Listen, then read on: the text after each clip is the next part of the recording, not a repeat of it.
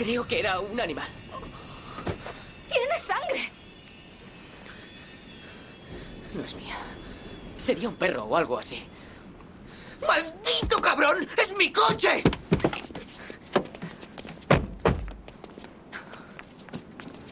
¡Capullo! ¿No ves por dónde vas? Surgió de la oscuridad. ¿Cómo iba a verle? Esto no lo ha hecho un perro. Pues habrá sido un maldito ciervo. Tú has sido quien ha tirado la botella. Yo solo Mi intentaba... padre nos va a romper los Harry, ha sido un accidente, déjale ya. ¿Dónde está? ¿Quién? Si era un ciervo, ¿dónde está? Bueno, pues seguramente habrá huido. Ojalá, espero que no lo hayamos matado. No importa, vámonos. ¡Oh, Dios mío!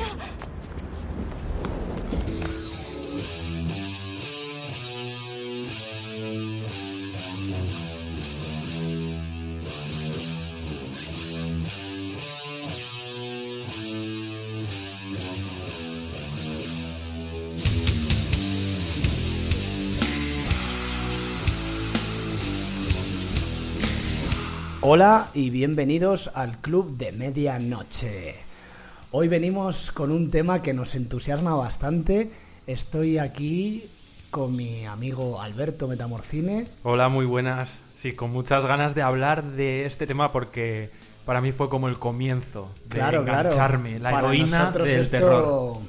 Esto significó mucho ya que fue una época en la que nosotros éramos no éramos ni adolescentes, éramos niños que empezamos a ser adolescentes y nos pilló esta, esta tanda de películas, a- como hemos nombrado aquí, que serían de un corte post-Scream. Noventero total. Neo Slasher. Esos eran nuestros referentes como adolescentes. Y así hemos salido. Y sí, queríamos que nuestra vida fuera una película slasher de los 90. Así que antes de meternos en este terreno tan, tan divertido, eh, vamos a comentar un poco las noticias que más nos han llamado la atención de estos últimos, últimos semanas, último mes. Y entre ellas está el tráiler de Doctor Sueño, que pues la verdad es que a mí me ha gustado bastante. He de decir, he de decir que yo dejé la novela a medias porque no me terminó de enganchar demasiado, no me estaba, no me estaba, no sé, no me estaba llamando mucho y por, por- a ver, no la, no la dejé porque fuera mala, pero de esto que se te junta y al final el desinterés y la dejé. Pero bueno, el tráiler me ha gustado, también es cierto que saben cómo comprarnos, saben pulsar la tecla del fan absolutamente y no pinta mal. Yo un poco lo pasé como así rapidito porque no me quería comer mucho el tráiler y era una película que esperaba como que me daba un poco igual. Y eso que soy ultra fan del Resplandor. Yo la novela no la he leído, ni siquiera he hecho el amago de ello porque la verdad es que como tú dices tampoco ha sido una de las novelas siendo secuela de lo que es como el del- con la mayor acogida del mundo.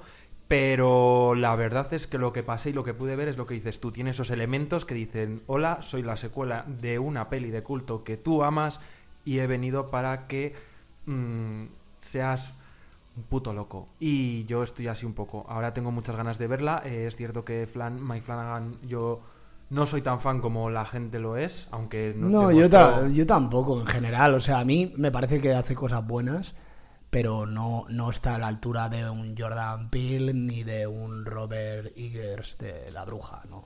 No. Ni un Ari Aster. No, no, no. O sea, es otro rollo. Lo que pasa que, bueno, eh, dejó muy buen sabor de boca con, con Haunted Hill. Sí, y, bueno, y Oculus a mí me gustó. A mí, a mí- lo, a el mí resto de lo que ha hecho me da igual, pero Haunted Hill me pareció bastante decente. Así que sí, la esperamos con muchas ganas. Pues, y bueno, ot- otro, otra noticia, pequeña noticia que me gustaría reseñar es esa foto que subió Jason Bloom con Jamie Lee Curtis di- diciendo como que están hablando cositas que, pues bueno, pues evidentemente querrá decir que están negociando una secuela de Halloween 2018, lo cual a mí me parece perfecto, porque tener cada dos años una peli de Halloween decente, o sea, es como la del 2018, pues a mí me parece fenomenal. Sí, ahí tiene. Si está Jamie Lee Curtis montada, todos vamos. Pues sí, y, Y además también hubo como. Bueno, Blumhouse también lanzó como un teaser póster de Black Christmas. Ah, sí, un bombazo. De repente un día, eh, Black Christmas. Es- además, este diciembre, o sea que la peli ya está rodada. Sí, sí, a ver. será un casting Bueno, pequeñito porque si no ha tenido repercusión, pues sí, será- el casting es. eh, la chica, la actriz, creo que es Imogen Potts, que te... Si te digo, eh, vas a saber quién es. Es la chica rubia que salía en Green Room haciendo de nazi. Ok. Vale. Pues esa creo que va a ser la, la prota, que a mí me parece una buena actriz. Sí, será como un- una peli pequeñita y tampoco necesitas mucho a ver, más. eh, Navidades Negras, no sé si la has visto. Yo no. Eh, pues te la recomiendo. Está, Oh, es un, sí. Es un proto slasher así que está bastante, bastante Pero bien. el malo va vestido de Papá Noel. No, esa Vale, no. esa es otra. uf. Esa es otra que no es tan, no es tan vale. fina. ¿Esa cuál era? La de, eh, de Silent Night, Deadly Night, esta. Que esa es un poquito más Vale. de cachondeo. No, la, eh, Navidades Negras, eh, de hecho, está en filming. Y está bastante bien. A mí me gustó bastante. Pues me pondré, O sea, me la veré. lo que pasa es que no es muy para ver en esta época. Es como más para ponértela un poco más. Más entrado el frío. Claro, exactamente. Ahora el cuerpo pide, pide yo qué sé, películas de tiburones, como la de, de Riff, esta, ¿no? O- o 47 metros. De playita. De playita, o viernes 13. bueno, también otro, otro, otra noticia que debería estar yo dando volteretas y no lo estoy, la verdad, porque ha sido un poquito descafeinado, ha sido el, el teaser de Three from Hell que nos presentó Rob Zombie. Sí, la verdad A es ver, que- ha sido descafeinado porque es que no ha enseñado nada. No, se queda en algo muy sin Y más. aparte está como un poco mal hecho, ¿no? Yo cuando lo vi, que ese sí que lo vi entero, eh, me dejó como si no hubiese visto nada. A mí y me al final es como, tío, si es una vuelta, Eh, además coño, una vuelta con tanta incógnita y con tantas ganas, es como... Hombre, la incógnita absoluta. Lo siento, voy a hacer un spoiler de los renegados del diablo. Vale, habéis estado a tiempo de quitarlo. Es estos hombres como han sobrevivido al tiroteo que, ha, que, que, que, que- se...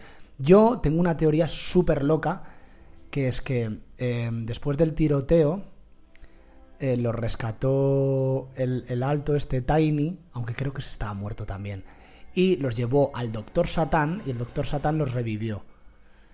Y después los metieron en la cárcel. No tiene ningún sentido, pero me encanta hacerme pajas mentales tan absurdas.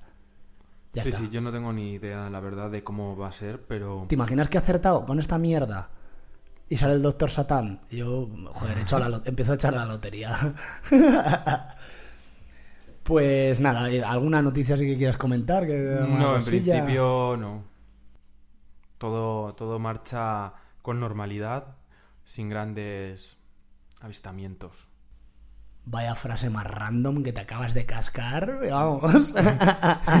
Me estaba tomando un trago de Coca-Cola. no, o sea, no estabas pensando ni dónde estabas. No, era como, venga, que Piloto sí. automático, madre mía. Pensaba que no se me notaba Pues cuando nada. hago eso durante mogollón de tiempo durante los podcasts. Es hora de ponernos un pendiente, de hacernos unas mechitas rubias. Y escuchar a Blink 182. A Blink- bueno, en, en mi caso prefiero. A a- prefiero a Korn o algo así, pero bueno, sí, también. No, pero en esas películas siempre eran o son 41 o, es- o, o como mucho The Offspring. Pero no, que- había, no había... no- Pero es que yo soy la gótica que se sienta y le dejan mar- Ah. marginada en el rincón. Ese soy yo. Tú eres un poco más el, el, el- el del equipo de. No, tú eres el del equipo de, de rugby. Pero el secundario, el que matan, no, no el que se queda No, con la chica hasta el final. Obviamente tú mueres pronto. Mm, Pero Tú bueno, mueres pronto. Pero es que creo que de toda la gente que conozco, todo el mundo muere pronto. eso es que no te has sabido mm, rodear de buenos protagonistas. No, porque en, en realidad en estas películas el, el- el protagonista suelen ser los más cansinos. Los que, los- los que molan realmente son los que matan. Bueno, y con esta introducción nos vamos a hablar de las películas post-Scream.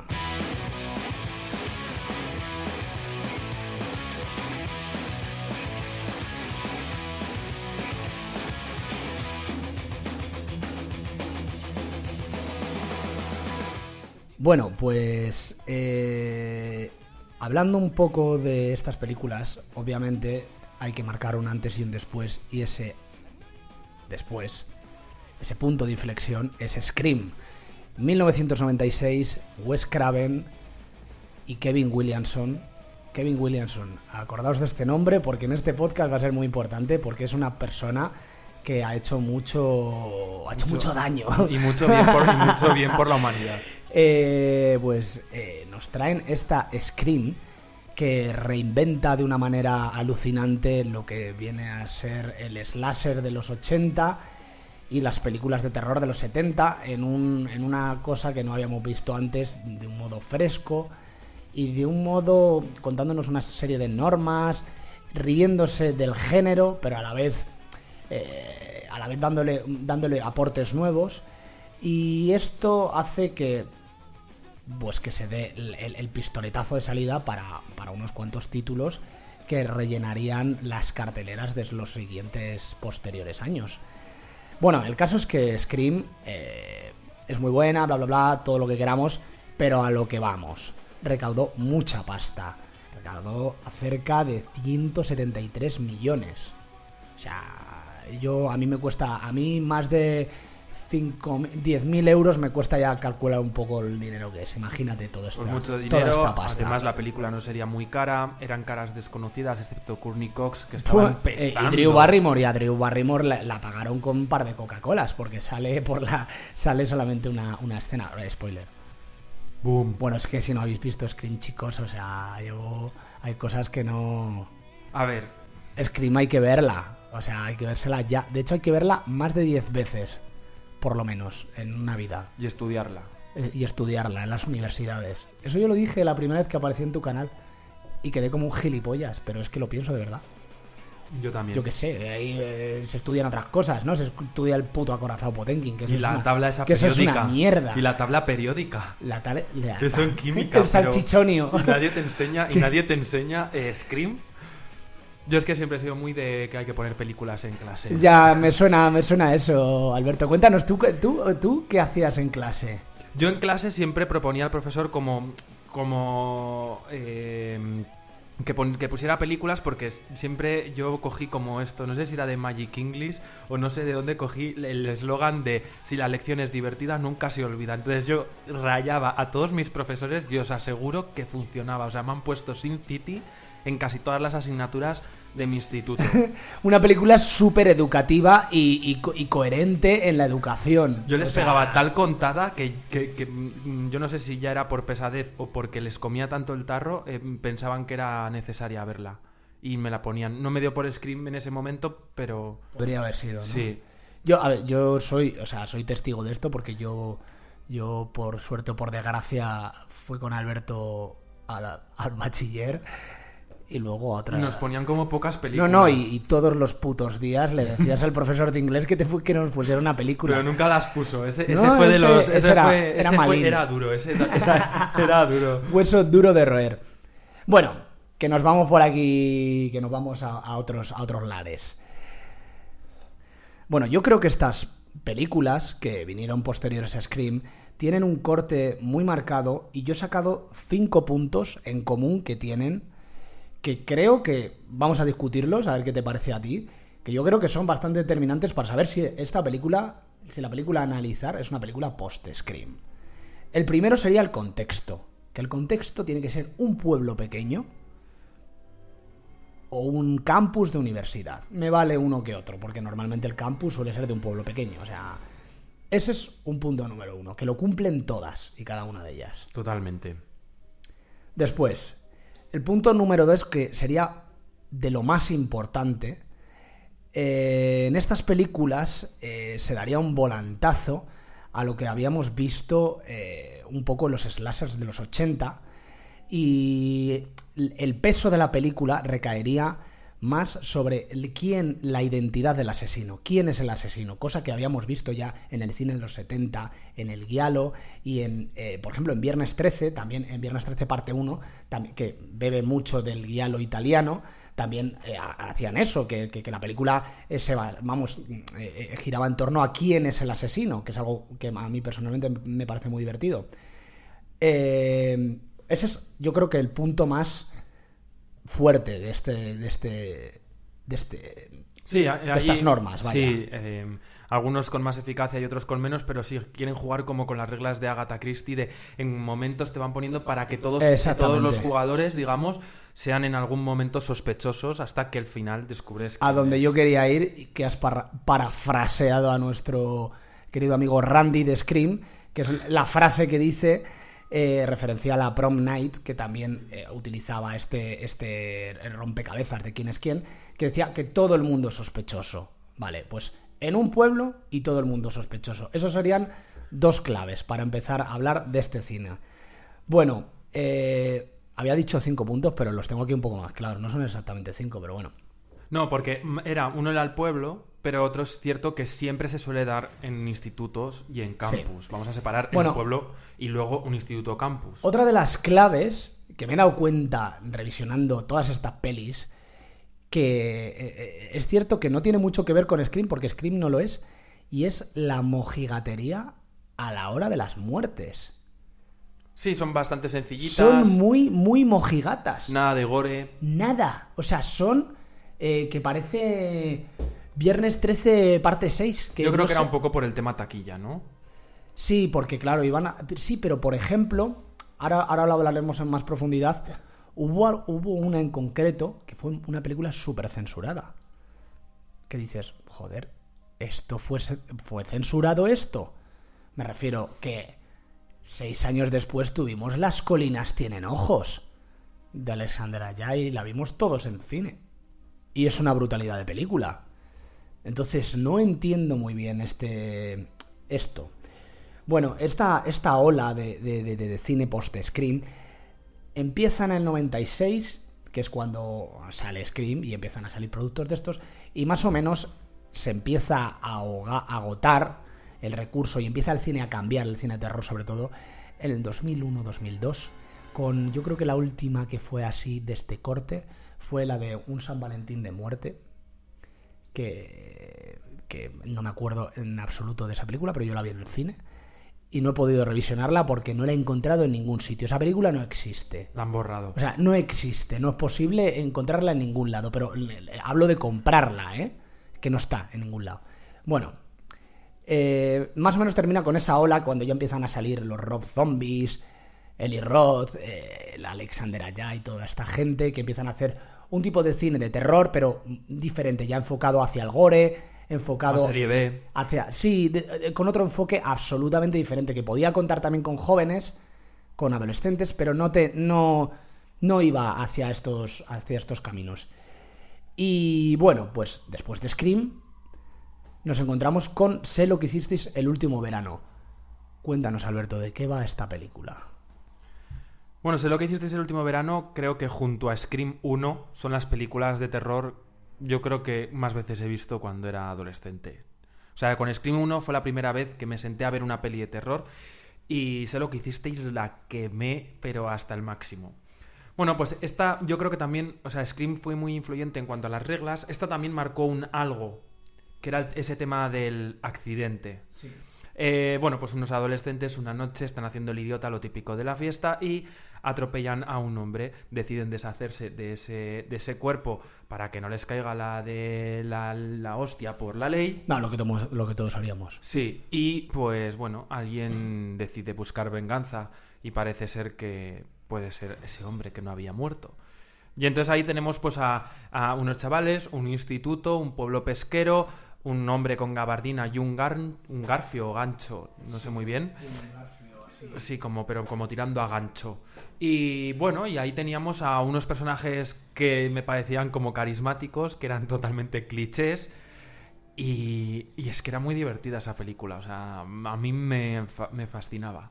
A mí me gustó mucho también. Nos, es una peli que nos descubrió a Sarah Michelle Gellar, que todavía no había salido en Buffy. Pues por ahí, por ahí, no lo Yo sé. creo que fue la peli que la, la lanzó un poquito al estrellato. Tenemos a Jennifer Love Hewitt haciendo de Screen Queen principal. Luego tenemos un cameo de. Bueno, cameo, hace como un papel secundario, el de. El, de, el chico que sale en Big Bang Theory, el, el que hace de Leonard, Sí. que, que tiene una cara más rara ese chaval, que es que es, es rarísimo. Luego tenemos al de, al de Scooby-Doo, que nadie sabe cómo se llama ese actor, pero que también hizo unas cuantas películas. Pero se aparece. Sí, es el novio de Jennifer Love Hewitt, es el chico prota. Ah, pero estaba pensando en el de Scooby-Doo en el de No. Scream. Digo, ah, No, el de nuestro Scooby-Doo. no, el otro de Scooby-Doo. que, oye, también sale Sarah Michelle Gellar. No había llegado a esta conclusión. Todo está unido. En este podcast vamos a ver que todo está unido. Scooby-Doo y Scream y Scooby-Doo es, que es que hicisteis. la película de Scooby-Doo es muy post-Scream también, ¿eh? Ya lo veremos. Hostia, ya lo veremos. No había caído, o sea, tiene mogollón de... está- es el mismo universo. Está en el, Warren, en el Warrenerso. bueno, eh, bueno, esta película está escrita por Kevin Williamson, que es el escritor de Scream, y está basada en una novela eh, escrita por Louise Duncan, eh, la cual, escritora, eh, odia la película porque al parecer dice que, mm, que no le gusta el enfoque que se le dio slasher. La novela, la verdad es que es bastante parecida. Eh, ¿Quieres que te cuente un poco de qué va la novela? Sí. Pues mira, os la voy a destripar un poco. Si, si tenéis pensado en leeros la novela de Sé lo que hicisteis el último verano, pues pasar el puto podcast. Es mejor la película. Es mejor eh, esperaros a la peli. o sea, la novela no tiene nada, no tiene nada. Bueno, la novela cuenta como mm, eh, una estudiante que es eh, Julie James. Bueno, esto es bastante parecido. En la fiesta de no sé qué historias atropellan a un ciclista. Y en el entierro, la muchacha esta decide irse a una floristería y es que esto es muy fuerte. Fíjate si es tonta que envía flores como a su nombre o, o- o- o- no sé si a su nombre o de forma anónima al entierro del ciclista. Vale, este ya es un punto que ya dice, bueno, esta chica no está bien. Bueno, el caso es que mm, eh, pasan los años, los amigos como que se disuelven, un poco parecido a la película. Y de repente un día esta muchacha, la Julie, eh, recibe una nota y pone, sé lo que hicisteis el último verano. Bueno, total, que se acojona, que tal, que no sé cuál. Y entre todo esto conocen a, conoce a un chico, a un chico que se llama Colin Wilson. Van sucediendo los hechos un poco parecidos, solo que sin asesinatos, hasta que a uno de los chavales que estaba en el grupo donde atropellan al, al ciclista recibe un correo como amenazante diciendo como que lo sabe y que tiene pruebas y no sé qué. Y dice de quedar en reunirse en un sitio. Bueno, queda con el susodicho anónimo y este le pega un tiro en la columna vertebral. Entonces el otro se va al hospital, bueno, un jaleo del copón. Eh, están dando vueltas y mareando. Es que me lo he leído varias veces, pero es que es un coñazo porque no paran de entrar y salir por ahí gente, pero no pasa nada más que que le dispara. Bueno, total. Que al final, el Colin Wilson, que conoce a la protagonista, le dice, oye, mira, que yo no me llamo Colin Wilson, que me llamo no sé qué, no sé cuántos, Que y que hijo". soy el hermano del ciclista.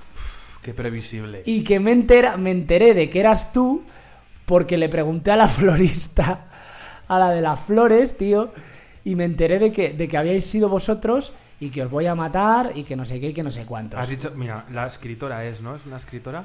Debería de estar contenta de que alguien cogiese eh, esa Mira, mierda y bueno, hacer una pues, película. A ver, cogió un concepto que era guay, lo de atropellar a un ciclista y, y mandarlo a tomar por culo y callarse, y le dio un lavado de cara y lo convirtió en una cosa decente.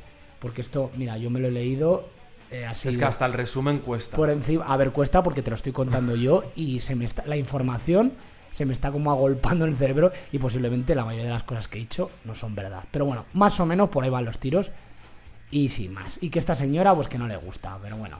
Pero el dinerito sí que le gusta de los royalties. Así que... mm, bueno, eh, eh, eh, pasamos por alto el guiño a Candyman, ¿no? Del, del, del Psycho Killer, que es un poquito... Y luego hay una cosa de esta película que me gustaría hablar contigo.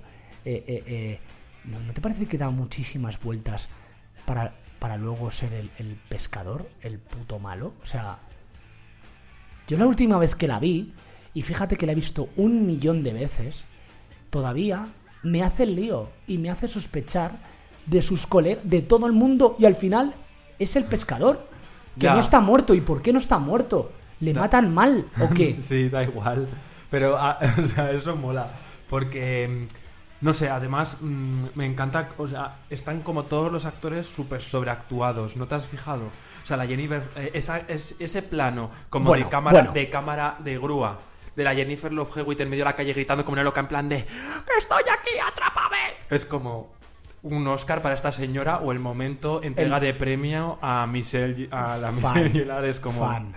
gracias. Y el, y el otro, el rubio este con el, el noventero, ese también se pega unas sobreactuaciones que son... eh, cuando sale cuando sale ahí poniendo los offspring o algo así, en plan de ¡wow! que dice, Y pero- subido, subido con la pero botella. con la botella, que es como, pero si es que es que vamos, es que deberían meter en Chirona a todos, hijos de puta. Sí, sí. Es maravilloso. Pero y luego también tienen algo en común, o sea, esta película está rodada en el mismo pueblo que Jóvenes y Brujas.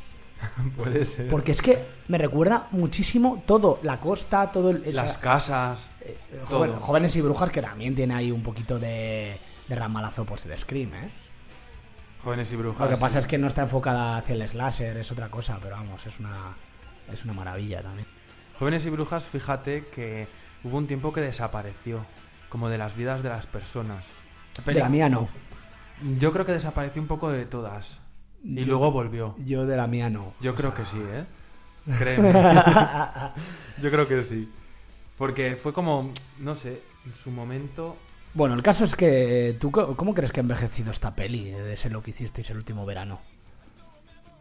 Yo es que siempre la voy a ver con, con los ojos de la nostalgia, con los ojos del cariño. Y por ejemplo, entiendo que, que no es un trabajo tan cerrado y tan uniforme como lo es Scream, pero es uno de los... de- Es, es, di- es divertimento puro. Scream es. A mí Scream me parece una. Bueno, yo es que soy muy pesado con Scream, ya lo sabes. Pero me parece una de las mejores películas de terror que se han hecho. Entonces, Pero, compararla no sé. con Scream, pues sí que me parece que evidentemente sale perdiendo.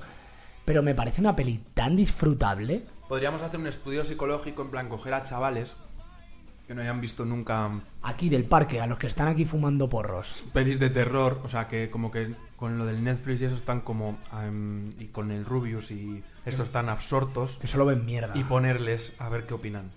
A ver si dicen, uy, pues esto me ha dado miedo, o me ha gustado o me ha enganchado. Por lo menos a ver si les engancha. Porque yo no sé si se van a sentir identificados con esos personajes. Yo creo Porque que- parecen cuarentañeros y nosotros nos lo comíamos, ¿eh? Y estos niños ya no se comen eso. Los de élite son mucho más, más jóvenes. Y nosotros nos metían ahí a gente de 40. No sé yo, ¿eh? Pero yo siempre les tendré cariño. Eh, no sé, yo. A mí me parece que es lo que dices tú, como que esta película es una cápsula temporal. O sea, no creo que para las nuevas generaciones sea, sea accesible. A no ser que sea gente que tenga mucho entusiasmo por el cine de terror y fantástico y de este rollo. Uf, no sé, no creo que se sientan identificados con los tipos de personaje. Lo que dices tú, al estar tan sobreactuados, tan no sé, luego, eh, eh, luego al, al- realmente el, el terror es escaso. O sea, tiene momentos de terror, pero es escaso y encima tiene poca sangre, que ahora que los chavales están acostumbrados así. Ya si ven una peli de terror, tiene que ser a a- saco. eh, y de sustos y de... Entonces, Están como muy... con los Warren y todo esto están como muy con el, con el jump scare este. mira, luego estoy la hasta los cojones del, de James Wan, tío. Porque es un choni. ¿Ahora qué te pasa? Eh, ¿Por qué? Eh, o sea, si me está escuchando algún choni, respeto total, yo de pequeño era choni.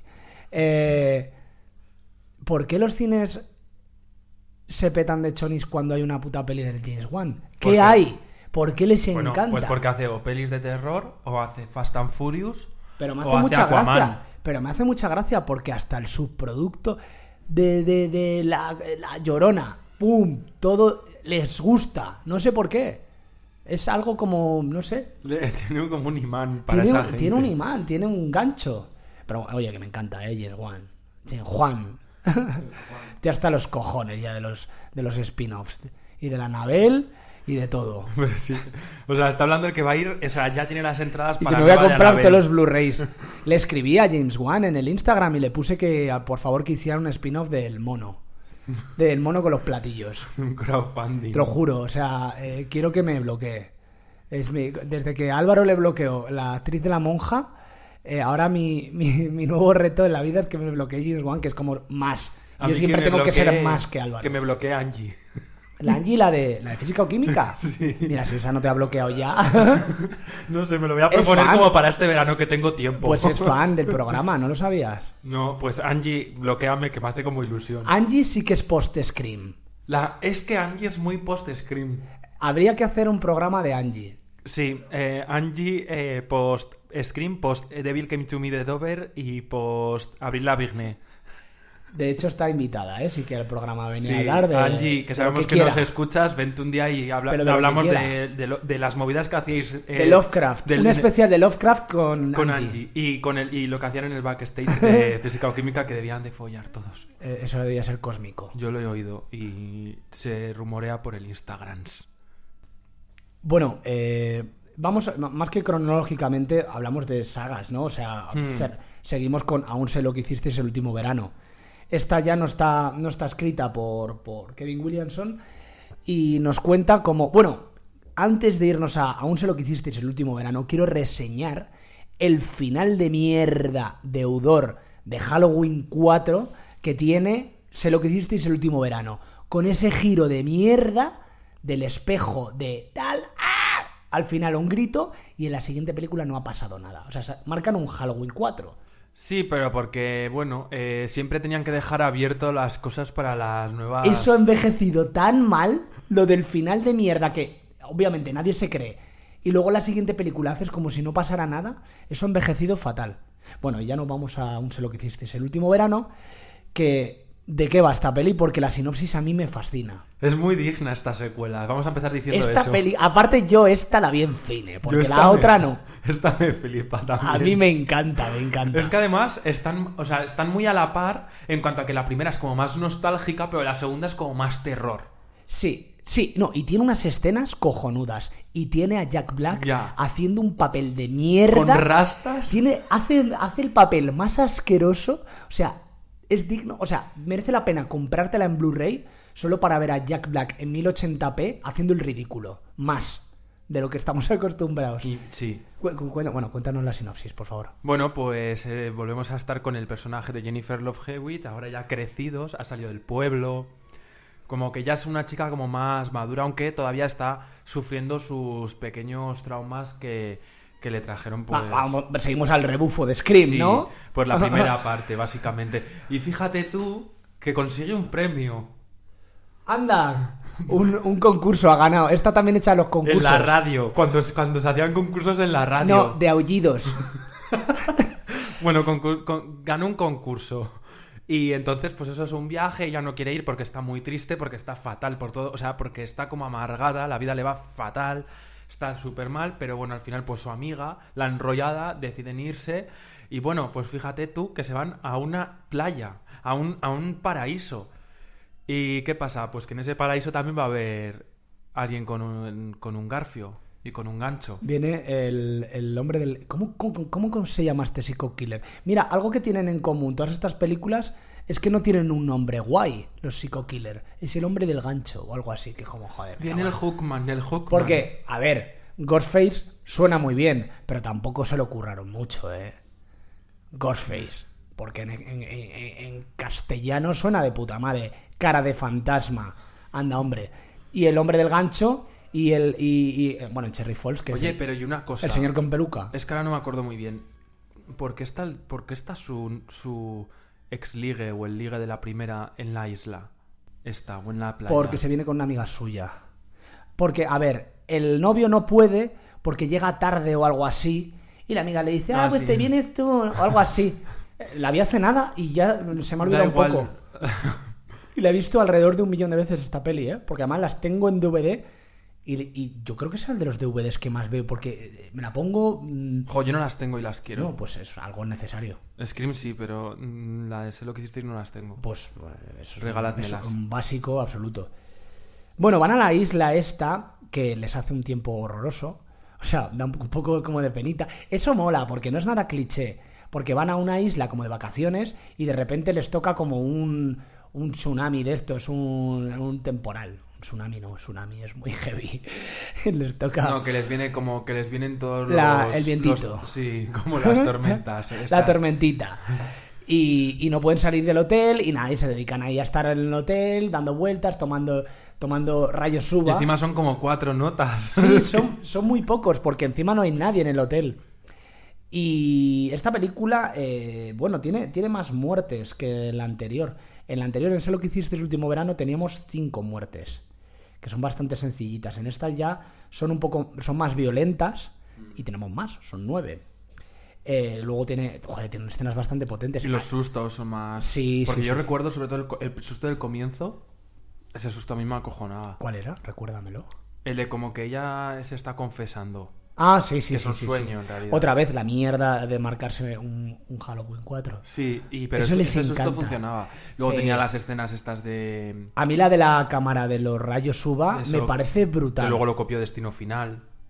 Fue, o sea, ¿fue Destino Final la que lo copió? o Sí, porque copió? Destino Final es por la cuarta o la tercera la que Ajá. copian lo de lo de esto. O sea, ya eran los 2000 y algo. Y algo sí, porque Destino Final también es un poco de esta época. Pues bueno, luego volvemos a tener un final, otra vez, eh, de, de- de mierda, como el del anterior. ¿Te acuerdas que le coge por los talones otra vez el pescador? Bueno, en esta película volvemos a tener el juego del quién es quién y vuelve a ser otra vez el pescador. Y además en esta, como que eh, piensas todo el rato que es el novio. Pero, Más pero, te sientes. Yo de verdad, me la- cuando me las vuelvo a ver, me siento otra vez gilipollas, rollo, pero. Pero la veré otra vez y me seguiré pensando que es otra persona. Va a ser siempre el pescador. Y es siempre el pescador, no sé cómo sigue funcionando. Oye, me encantaría que volviesen a hacer una peli de Sé lo que hicisteis, pero en plan con los mismos actores de mayores y que sea el pescador. No, y, que la- y que otra vez la película gire en torno a quién es el asesino. Obviamente es el pescador. Pero en plan rollo de como que tengan hijos y se vayan a un campamento de hijos y, y como que coincidan todos los que han sobrevivido en la saga. Sí, un crossover en Eden Lake con. Sí, algo así. Sé lo que hicisteis. Mm, bien, Y que, y que venga el pescador otra vez y que no sabes por qué el pescador les Pero en realidad es un absurdo. Es como si en una película de, de Freddy te planteas y te rayas en plan de quién es el asesino. ¿Quién estará matando a la gente? Lo mismo. Mm. Después de mostrar las cartas en la primera, ya es como en la segunda, obviamente va a ser el señor ese. Y, y- y luego hay una tercera, que eso sí que ya para mí Eso no la vio es ni, un ni terreno. el de, ni el de mi videoclub que la tenía. Esa no la ha visto ni el pescador. No, no, eso es horrible. Pero es muy malo, ¿no? es O que sea, fijo que en esa no es el pescador. es que creo que en esa hay cosas como sobrenaturales, rollo que, que ya se eh, que se recrea más en el que el pescador es una especie de Jason, Más rollo Scooby-Doo. que ya es un Jason Burgess de la parte 8, ya el pescador. No, no, yo la carátula era horrible. Esa estaba fatal hecha. Pero es como esa entra esta ya está en la liga de Leyenda Urbana 3 Bloody Mary. Sí, sí, no, esas ya ni. Eso, eso ya- Esas no están dentro del no, podcast. además es que ya no había nadie. O sea, era como. Como tenían los derechos, tiraban para adelante, pero ya no había nadie subido al barco de las anteriores. O sea, ni productores, ni directores, Ni ni, actores, nadie, ni nadie. O sea, ya eran como. Se llamaba así la película, pero, pero no tenía nada que ver. Yo de esas eh, no puedo opinar porque no las he visto. Yo prefiero no verlas. Ya a mí eso no cuenta Yo, mira, como la saga. Yo la verdad es que me interesan bastante poco. Esto no quiere decir que, que me las vea alguna vez. Son leyendas que todos hemos oído. tíos conducen por ahí con los faros apagados y cuando alguien les hace ráfagas con las largas para avisarles, le matan. Esto es lo que llamamos una leyenda urbana. Historias que a todos nos han contado. Un tío y una tía aparcan el coche en un bosque. Él se baja del coche y ella empieza a oír unos ruidos como de arañazos. Es su novio ahorcado en un árbol. Historias que todos hemos escuchado. ¿No había otra de un tío que se esconde con un hacha en el asiento de atrás del coche de una chica? Mi madre sigue mirando siempre antes de entrar en el coche. Pero que no hayan ocurrido. No significa que nunca vayan a ocurrir.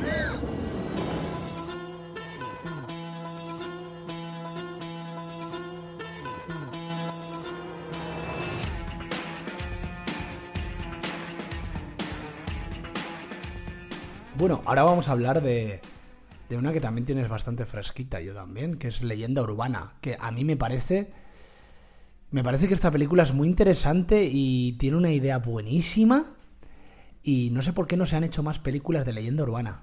A mí me parece. Bueno, a mí es una película que ya aquí ya sé que no entra el factor cariño, porque no la tengo cariño. Fíjate Ah, ¿no? que a, no, fíjate que a las anteriores sí. Ah, yo la tengo mucho cariño. Pues ya está, a esta no. Eh, eh, fue una de las veces que sufrí quizás más hype. Porque yo creo que es la primera vez que sufrí el hype, porque me hablaban mucho de esta película. Tenías hype por Leyenda Urbana. Sí, porque todo el mundo me decía, buah, tío, la de leyenda urbana es que. Mi prima Nerea, tío.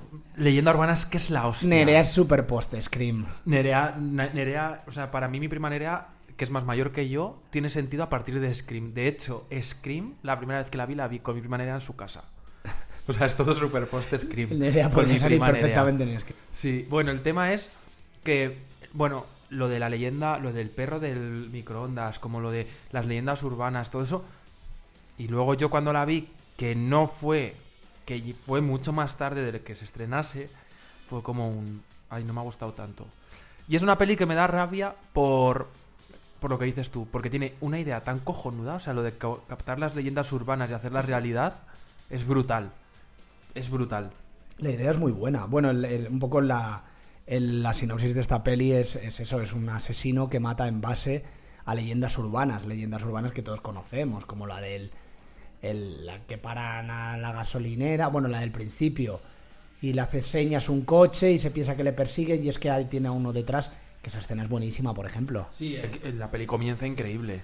Y tiene el- momentos muy el- guays. Y luego tiene unos guiños. Es la que más guiños tiene al, al cine de terror en general. El, el actor que está en la gasolinera es Brad Dourif, que es el, el Charles Lee Ray en Muñeco Diabólico. Luego tenemos un- el, el cameo de Robert Englund, de Freddy Krueger. Luego tenemos eh, a, a este a, a Jared Leto, que es el fabuloso Joker.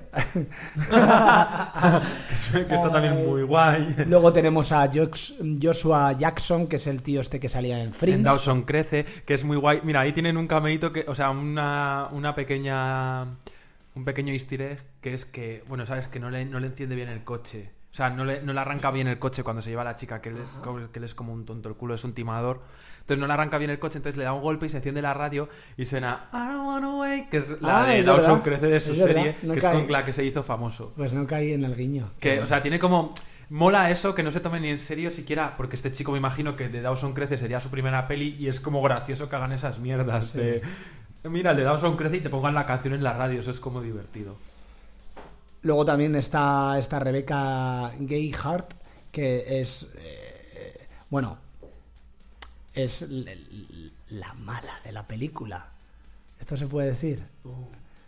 Que también me parece bastante original que por fin veamos una psicópata mujer Hmm. en estas películas. Me parece guay. Eh, y esta chica la vemos también en Scream 2 con Sarah Michelle Gellar. Esto al final es como un universo compartido, es como los Vengadores. No, no, tío. eh, yo me las voy a ver como en orden. Claro, es que o sea, esto hay es- que verlo como. hay que buscar el orden. Ah, Tiene que haber en internet seguro que hay un orden para vérselas todas y que todo tenga sentido. Y al final el malo es el pescador. La- la- al final, el malo es Sarah Michelle. Ah, es Courtney Cox, siempre ha sido Courtney Cox. Bueno, eh, ¿qué más cameos tenemos? Ah, sí, tenemos a Daniel Harris, que es la niña, la niña de Halloween 4. Ahora, tengo que volver a decir Halloween 4 otra ¿Y vez. de qué hace?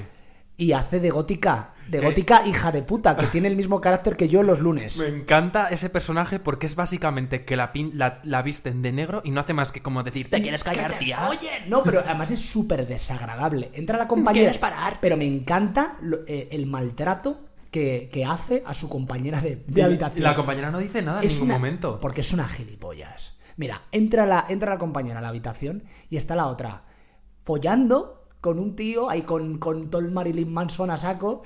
Y le dice, joder, que no des la luz, hija de puta, no lo vuelvas a hacer. Y la otra dice, perdona. Y se pone los casquitos a escuchar como música así. Mira, yo soy esa chica y yo. Es como todo muy Es que esa niña salió torcidita de Halloween 4. Mm.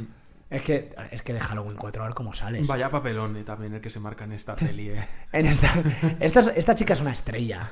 Dijo que, que solo quería ese papel. Cuando leyó el guion le dieron a elegir y Pero es quería que yo, ese. yo también querría ese papel de gritarle a la otra, ¡que te calles, hija de puta! Tiene como cuatro frases y son como para... Son todas para hacerte sí. camisetas. Sí. Son frases para hacerte camisetas. Bueno, ¿qué, eh, ¿y qué más cameos tenemos? No tenemos ninguno. Bueno, este, esta película está dirigida por Jamie Blanks, que es el que luego dirigiría un San Valentín de muerte.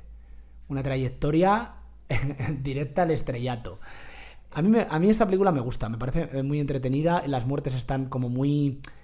Están muy elaboradas. Sí, a mí hay una cosa que me, que me pasa y es que, tío, pierde la tensión, no tiene nada y los personajes es que no son nada carismáticos. Sobre todo la protagonista. Es que te caen un La poco prota- mal. No, pero a mí, por ejemplo, la chica esta me, me gusta. Bueno, La- y el Jared Leto es que es para pegarle una hostia, el ¿eh? Jared Leto es una estrella. Y el Joshua Jackson, el, el tonto el culo, es que dices, por favor, a este sab- sabemos que se lo van a cargar en los 10 primeros minutos. Es que son horribles. Son un poco regular. Sí, sí, son horribles. Mira, para, en eso gana un poco la segunda y, y- y mal. Y no, no gana por mucho. Bueno, ahora hablamos de la segunda porque eso es otra de curvas. Tú la segunda la habías visto, ¿no? Sí. La me la volví a ver anoche. La segunda es una puta copia de Scream 3. Sí. Es. mm, De repente mete un rollo ahí como de metalenguaje. Pero no llegan a exprimirlo.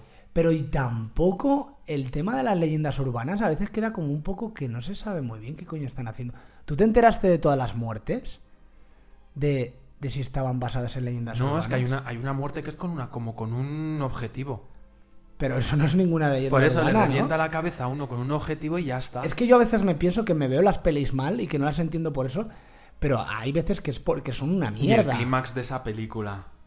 El clímax En que... el set, en un cementerio. Ay, ay, Ahí ay, todos. que era el profesor, el profesor vestido como de samurái y con New Rock, que va con- como con unas New Rock, que yo me fijé de pequeño, dije, lleva unas botas como de heavy. Es todo una locura máxima. Y luego yo me la he visto en español y el doblaje de la segurata. Ah, bueno, que es, ¿Quién es? ¿Quién es? es, la, es Steve Urkel. Es verdad.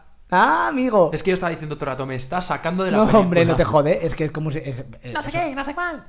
Bueno, es que es horrible. Voy, voy a poner un extracto del doblaje de la de seguridad para que, para que lo escuchéis, por favor. Yo tengo una buena historia. Va de un asesino en serie que liquida a ocho estudiantes en un campus. Estas películas hay que verlas en castellano. A- eh, como se disfrutan realmente, o sea, déjate de VO y déjate de hostias. No, no, es que no mola. Hay que ver, exactamente, hay que verlas con la interpretación de los actores de doblaje. Además en estos DVDs que te vienen en mono. En estos, a mí, me- a mí cuando un DVD ya me dice que no piratee, ya me, ya me empieza a gustar la cosa. Con los anuncios estos a cuatro tercios. De Miramax o Columbia Pictures. De en plan de, de- es delito. Igual vas a la cárcel. Cuando te empiezan a amenazar. Sí, que mola plan más. pero, pero ¿cómo voy a ir a la cárcel si me la compran un sex? Y es la de- y es la copia de alquiler, además, que pone prohibida su venta. No, entiendo y nada. además que está mejor montado eh, ese tráiler que el tráiler que te ponen después de la película de que iban a estrenar como el, el verano del 99. Y es como, madre mía. Esta ya de leyenda urbana ya era exprimir un poco. Pero me hace gracia porque se quemaron súper rápido. O sea, que en la segunda ya esté quemado. Ya el formato, ya que como que se quemen. Es tremendo. Cuando ahora estamos aguantando sagas. Fíjate que Leyenda Urbana sería una película que funcionaría muy bien ahora. O sea, es- mm, es yo creo que la mejor idea que podrían traer ahora. Ahora mismo, un Blumhouse te trae una leyenda urbana y haces un pedazo de peliculón.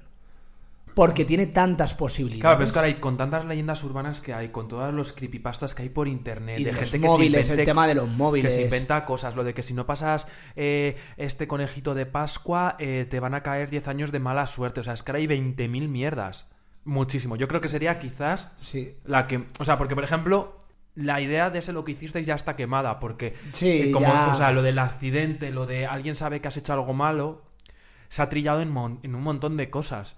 Pero, pero leyenda urbana, tío, con todas las, es algo que se puede renovar, es un poco como destino final, es un poco mm, que son sagas que, eh, joder, te, se están autoalimentando. El destino final es conseguir nuevas muertes y leyenda urbana es sacar nuevas Destino leyendas. Final me parecen súper divertidas también. También, sí, son maravillosas. Una pelis que sí que tienen ahí. No sé. Lo que pasa es que esas ya rompieron un poco el molde. Ya no eran tan post-scream. Aunque tenían la cosas, primera y la segunda sí que son postes. Pero no tanto. Ya la segunda ya es... eh, bueno, ocurre ya en zonas más abiertas. eh, no te creas, no son tan, tan, tan.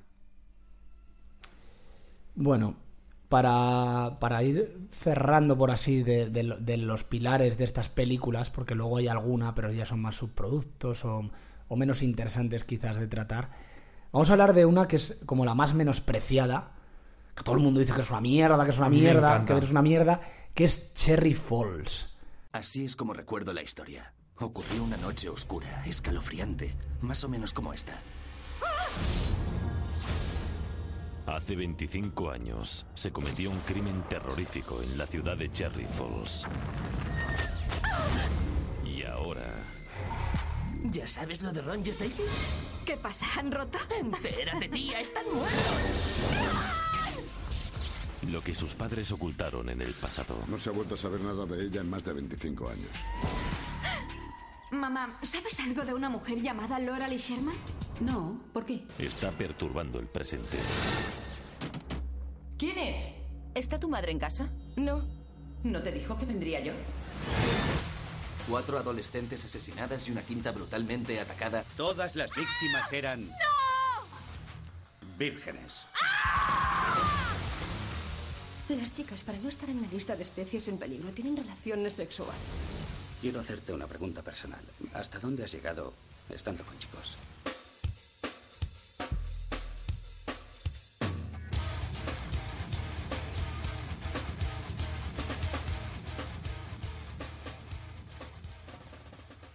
Me encantaba Cherry Falls. Has dicho me encantaba. Es que hace mucho que no la veo, y, pero la tengo en DVD y la he visto mil veces también. Yo me la he visto recientemente.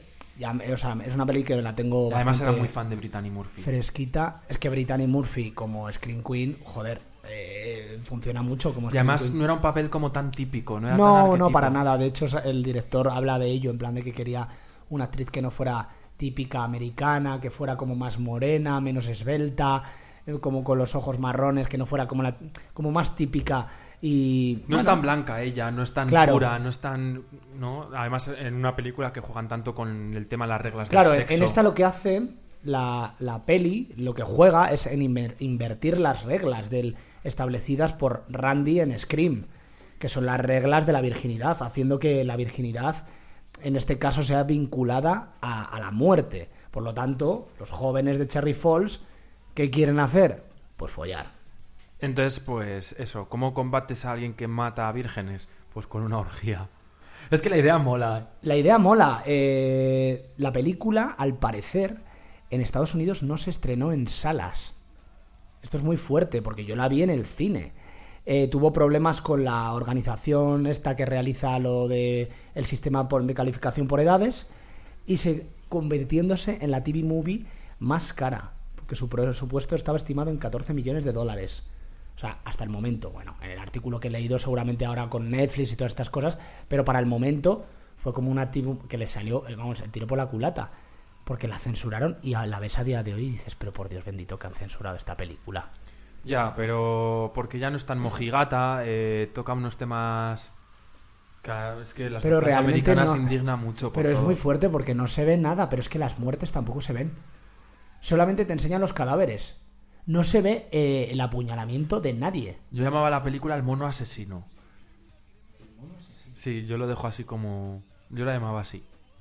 El mono asesino... O sea, no hay un mono ni nada, pero era porque hay una escena en la que el malo anda como un mono por el pasillo. Anda como a medio cuatro patas. Tú eras como gilipollas, ¿no? De pequeño. Yo veía las películas y yo la llamaba el mono asesino. Muy bien, está. vale. Pero a mí me gustaba mucho Cherry Falls, además era como, yo qué sé, era como menos comercial la película, era como más indie, más alternativa dentro de que jugaba lo mismo, pero era más rara. O sea, daba un rollo, tenía un rollo diferente. Sí, luego mola lo de la conspiración entre los padres, que recuerda un poco quizás a Pesadilla en Street. Sí. A- Mola mogollón eh, por qué ese asesino hace lo que hace. Sí, el motivo que es muy actual. Mm, ahora ahora sería sí. una película que estaría bastante de, de actualidad. Luego mola, eh, hace como una especie de homenaje también a Psicosis por el tema del rollo de la De madre, la madre. de la peluca, del tal. La escena final mola, pero el montaje es una puta mierda. No sé si te has dado cuenta, tío, que está todo. hace mucho que no la pues veo. en la escena de la orgía está todo tan picado, tan cortado. Solamente, o sea, las muertes son fuera de cámara. Se ve al tío matando y se oye. Pero, mm, eh, o sea, la película tiene contabilizada 17 muertes. Y de esas 17 muertes se ven, o sea, 10 o 9. De lo que no me acuerdo mucho es de los amigos de ella. Pues eh, había uno que era como el típico que se pintaba Ah, las era como su colega, como el gótico, Andrógino, ¿no? sí. Sí. Que se le encontraba con una taquilla muerto. Y luego estaba el, el novio que toca la guitarra, o sea, todos unos clichés también cojonudos. Soy fan. Pues Ay, esta la peli, tengo ganas de volver a esta ver, la peli ganó a mejor dirección en Sitges del 2000. Estaba ese año la cosa flojita. Hostia. O eso no había no, mucho. fli- lo fliparon con Cherry Falls. A mí me tío. encanta, tío. Yo la fui a ver al cine. ¿Cuántos años tenía yo? Esta peli es del 2000. Pues tú tenías eh, diecin- No, tú tenías eh, 11. Oh, No, que yo tengo 29, yo tenía 10. que no, tío, del 89 al 2000, 11 años. Ah, bueno, pues tenía 11 años, no era, no era tan pequeño, pensaba yo que era más pequeño. Yo la vi en, yo la vi en casa. Y los padres de los niños con los que iba a ir eh, es- estaban rayados, decían, pero esta película es tolerada, decían. Pero y luego no. otra cosa que tenía Cherry. Falls es el póster o la carátula, como lo quieras llamar. Sí, que está muy no, bien. Ya no es como La como composición Scream horrible. o, o Sé lo que hicisteis o Leyenda Urbana, que eran la composición de los personajes en triángulo, Mira, como sería- los Power Rangers. No hemos hablado, pues esa sería una de las bases también. y el de cartel. fondo eh, o el asesino o un poco de bruma. Horrible. Y en cambio en esta es como una cara gritando, es roja, y es como unos árboles y pone Cherry Falls con una tipografía. Puede ser de las peores cosas que, que marcara de estilo Scream, el póster. Claro, es que marcó ya a todas estas, ¿eh? Pero, pero, es hor- pero ¿estás de acuerdo conmigo en que es algo horrible el póster de por Scream? ejemplo, ahí. eh, De Faculty también. de Faculty. Que de eh, Faculty es una peli absolutamente post-Scream también. La de, la de Destino Final, creo que la primera también. También, también. Lo que pasa es que tiene el de Bonsagua, tiene un poquito de Tiene un calaverita. poco como de calavera. Tiene como de mal, de mal cuerpo. Como de, de opacidad quitada, sí. Está como con los nervios, como... Sí. como... No, la verdad es que eso. Y entonces Cherry Falls, yo cuando la fui a ver, vamos, cuando la vi, pensaba que era otro tipo de película. Y al final no deja de ser un slasher adolescente. Eh, me lo pasé muy bien eh, viendo esta película, la verdad, en cines. Y la he vuelto a ver y es muy divertida. Es cierto que es, mm, es más bajita en, en- en- en muchas cosas. O sea, todas estas películas Una producción más son pequeñita. obviamente mucho más inferiores que toda la saga Scream. O sea, y meto a todas hasta la 2, que es más flojita. Quizás. Eh, me gusta que en este programa no hablemos de Scream. Claro, es que de Scream ya hemos hablado muchas veces. De Scream ah, estamos hablando todo el día, así que no es Scream nos gusta un montón y ya está. Y es que, ¿qué vamos a decir que no se sepa de Scream? Que el malo es el pescador. ¿Te imaginas? Eh, otra, otra que está también bastante bien de esta época y ya se va yendo un poquito de. Ya se va yendo un poco de. De generación, por así decir, es, es la de Cry Wolf. Cry Wolf, a mí no me gustó. ¿A ti no te gustó? No. Pues Esa es- la vi a través de ti porque me la dejaste una vez y a mí no me gustó, no sé por qué. Bueno, pues esa peli también tiene algún, algún tinte de estos y a mí me parece bastante interesante. Y luego otra que también se nota un poco, ya va desapareciendo, pero, pero le cuesta un poco. Eh, eh, la casa de cera tenía todavía un rebufillo ahí post-scream todavía. Esa sí que me gusta mucho. Eso es una maravilla. Hay que hacer un especial de la casa de cera, hablando solamente de, del personaje de Paris Hilton. Ya está, de, esas, de, de, de, de- de lo divertida que es la película. Y de lo bien hecha que está. Y con esto pasamos a las últimas películas que hemos visto. Últimamente.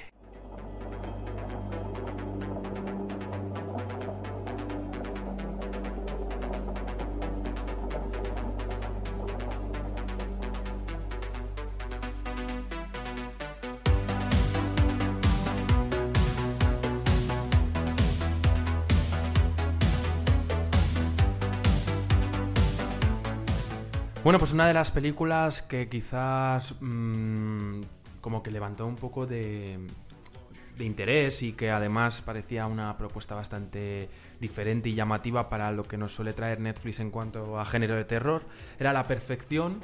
Yo creo que venía como con como acolchada con buenas críticas, puede ser, no estoy seguro. Eh, sí, a mí Sí, es ¿no? que yo la, la vi nada más que prácticamente la que la estrenaron leí muy poquito. Sí, yo también, como a los dos días. Y la verdad es que de decir que me gustó, me lo pasé muy bien, dentro de que tienen bastantes carencias y dentro de que tiene cosas muy raras, muy de telefilm. Me divirtió, me sorprendió y me pareció que tenía cositas hechas con gusto y con mala leche. Así que me la vi una tarde de domingo y creo que cumplió bastante con lo que le pido a una película una tarde de domingo. A mí que digas la palabra gusto hablando de esta película, porque que digas que es divertida te lo compro, pero que digas que tiene cosas con buen gusto, A mí me parece que sí, ¿eh? precisamente esta película lo que tiene es es El montaje. es una de repente una forma hortera de tratar las cosas que que la cagan de una manera, o sea, a mí hay cosas que me parecen imperdonables de esta peli. A mí me parece divertida, ¿eh? La probé y no está mal para pasarte un buen rato en Netflix y tal y cual. A mí hay un par de cosas que me parecen imperdonables, sin contar el póster que es horroroso, en el cual la actriz no parece la actriz. Yo no sabía. Ya. Yo no sabía qué actriz era. Y a mí esa actriz me gusta porque es la chica que sale en Get Out. No sabía quién era. Parecía un videojuego. O sea, es horroroso ese póster. Me parece imperdonable ciertos recursos que tiene. El Y con esto no vamos a hacer spoiler de la película, pero en un par de ocasiones utiliza un par de recursos narrativos que son de lo más eh, eh, eh, casposo, son de, publicista, de publicista de- de- de 2000. O sea, no sé.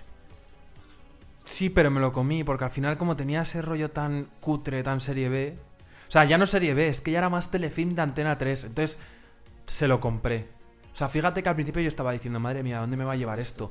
Y esos recursos que tú dices fueron los que me dijo, Alberto, no te tomes esto en serio porque no, es No, serio. no, no, exactamente. A mí, gracias a Dios, hubo un momento de película que, que yo pensaba que iba a tirar por un lado y también yo creo que me sentí decepcionado de que no tirara por ese lado. ¿Sabes perfectamente a lo que me refiero? Sí. Pero bueno, a ver, no es una peli que esté mal. Yo la, la recomiendo, sí, sí, te la puedo. Entretenida. Para gente que le gusta el terror y tal. Es para que, mira, el- la mejor aclaración de lo que es esta película es un cisne negro del Lidl. Sí. ¿Qué otra película quieres hablar tú, Alberto? Pues no, pues yo, bueno, la, la última que he visto así en cine, que ha sido en los 90, que la voy a, me, la- me voy a lanzar aquí, la voy a recomendar, está escrita y dirigida por Jonah Hill, eh, este actor gordito, que ahora ya no es tan gordito, que hemos visto en Infiltrados en clase, en... El Lobo de Wall Street. El Lobo de Wall Street que nos sorprendió a todos ahí actuando muy bien. En Super Salidos, En ¿no? Super Salidos.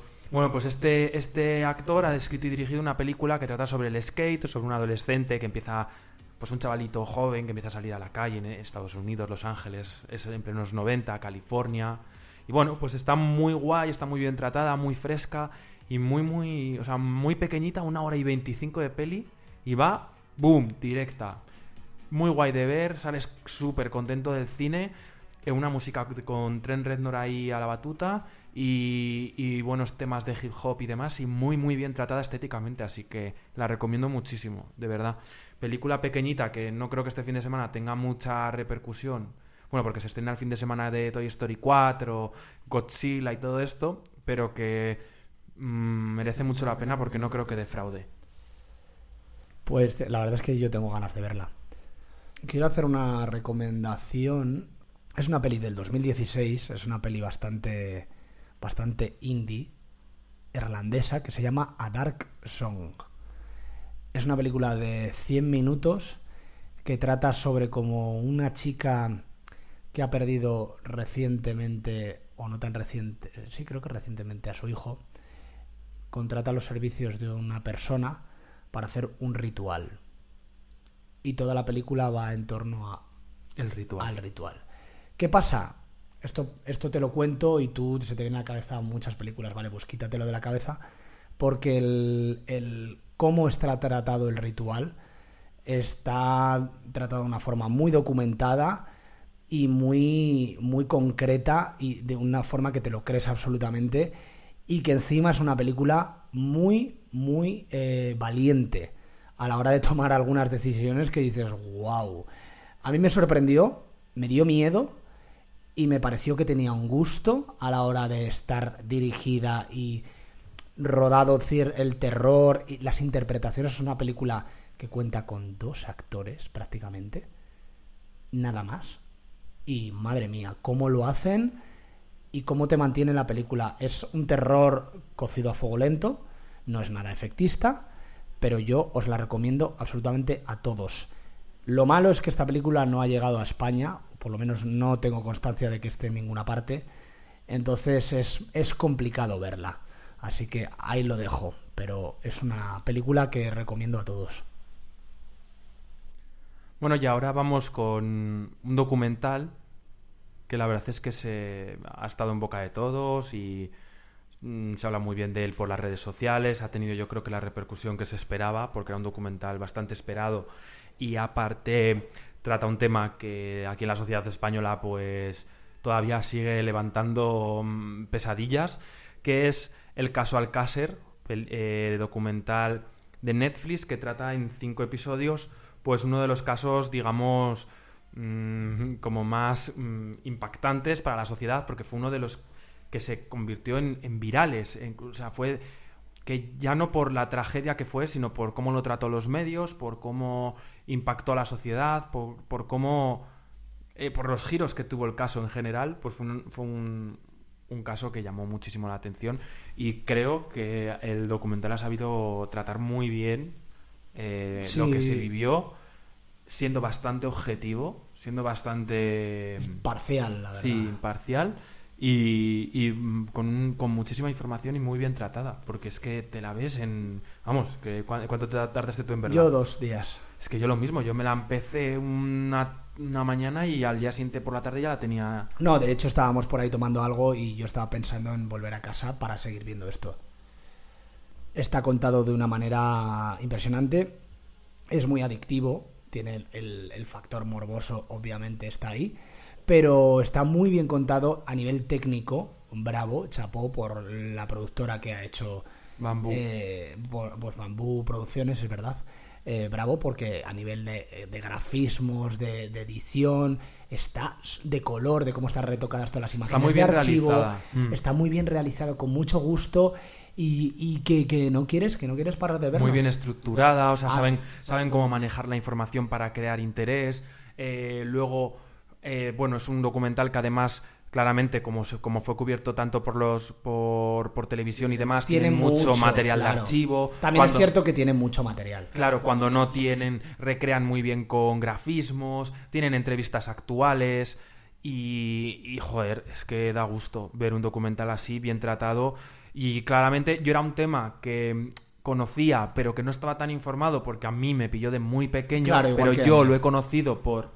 Cuarto Milenio y Sí, por un montón de gente- programas. Claro, y por, y por los mayores que siempre, o sea, como de uno, de cinco generaciones o cinco años atrás nuestro, a esa gente les marcó un montón. O sea, es que, de hecho, mm, es, que, es que la gente se acojó. Hombre, díselo a todas las a todas las chicas de nuestra generación si les marcó o no a la hora de, de que sus padres les, dej- les dejaran ir a la discoteca. O sea, Claro, marcó muchísimo, muchísimo, muchísimo. Está muy bien. Yo lo recomiendo sin duda a todo el mundo porque también es cierto que no es no es morboso, no cae en Podía haber caído en muchos terrenos y no. Eh, en yo creo- cosas como más. mm, mm, como más.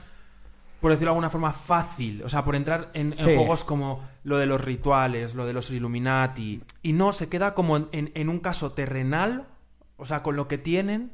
Luego juegan muy bien cosas como. ¿Qué pasó con esa cinta de vídeo? O sea, hay como. Está muy bien tratado. La está muy bien, es está que muy bien. Yo es, que es es de las cosas que más me han gustado que he visto últimamente. Ahora van a sacar la de Parchís, el documental de Parchís. Pues ese sí que ese sí que tiene tela. Ese, es- en ese sí que hay movidas satánicas.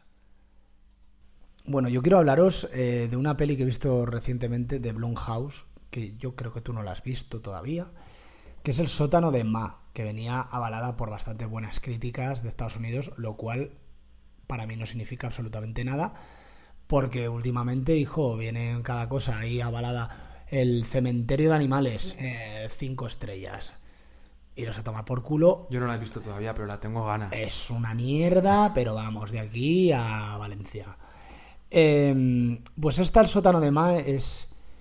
No está mal, no está mal, pero. Pero falla bastantes cosas y. No sé, yo creo que es una película que le deberían haber dado una vuelta al guion eh, a la hora del, del montaje. Es una película que se hace pesada, se hace larga, reiterativa con ciertas escenas. Luego el casting, no creo que, que esta mujer, Octavia Spencer, ¿no? Se llama. No creo que sea una buena elección. A mí esta señora no me da miedo en ningún momento. Ni me da ni un poquito de... O sea, no. Y bueno, esta película también eh, sufre por comparación, porque dos semanas antes pudimos ver La Viuda, que es una película que sin ser parecida sí que trata un poco de, un stalker, de alguien que se obsesiona con otro alguien. Claro, está el sótano de Ma que da años luz. Y luego tiene un. Tiene uno de los clímax más anticlimáticos que he visto hace mucho tiempo.